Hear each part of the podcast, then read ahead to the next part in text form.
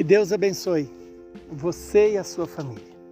Que a paz e a alegria de Cristo Jesus se torne presente diariamente na sua história.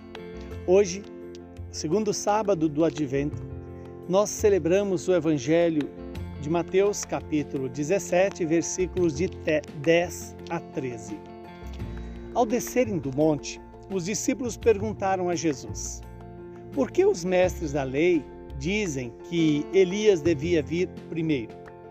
Jesus respondeu: Elias vem e colocará tudo em ordem. Ora, eu vos digo, Elias já veio, mas eles não o reconheceram.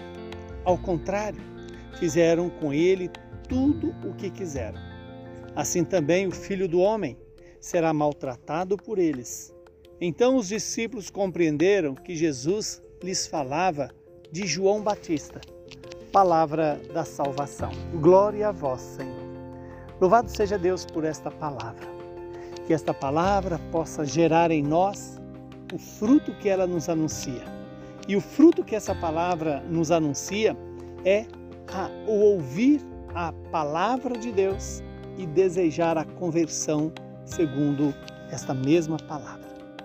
Quando Jesus é, é questionado pelos seus discípulos sobre Elias, e o papel de Elias era anunciar o Messias e, ao mesmo tempo, é, como profeta, anunciar o futuro e, ao mesmo tempo, é, convidar a comunidade, o povo de Deus, à conversão.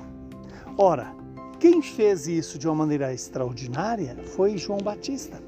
Porque João Batista é um profeta, mas é também a presença e o testemunho de que a promessa foi cumprida.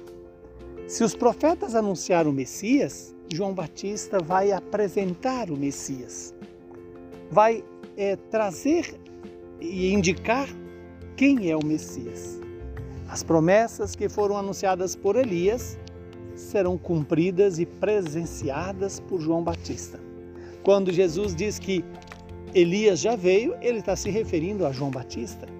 E diz que, assim também, é, como os fariseus fizeram com João Batista, farão com ele.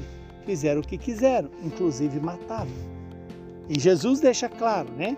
Assim o filho do homem será tratado por eles.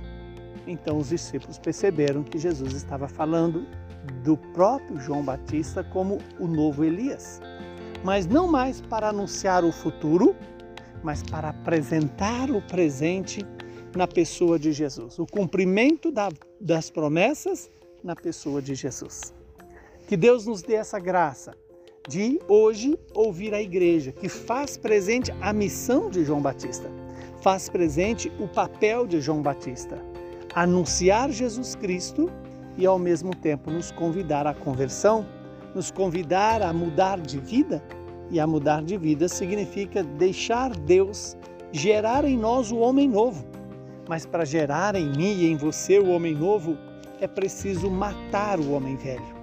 O homem governado pela preguiça, pela mentira, pela vaidade, pela soberba, pela avareza, pela luxúria, pela ira, pela gula e fazer crescer em nós os dons do Espírito Santo.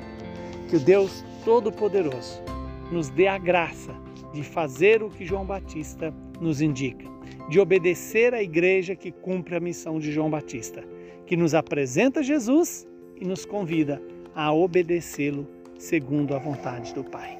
Abençoe-nos o Deus Todo-Poderoso, que é Pai, Filho e Espírito Santo. Saúde e paz para você e para todos os seus.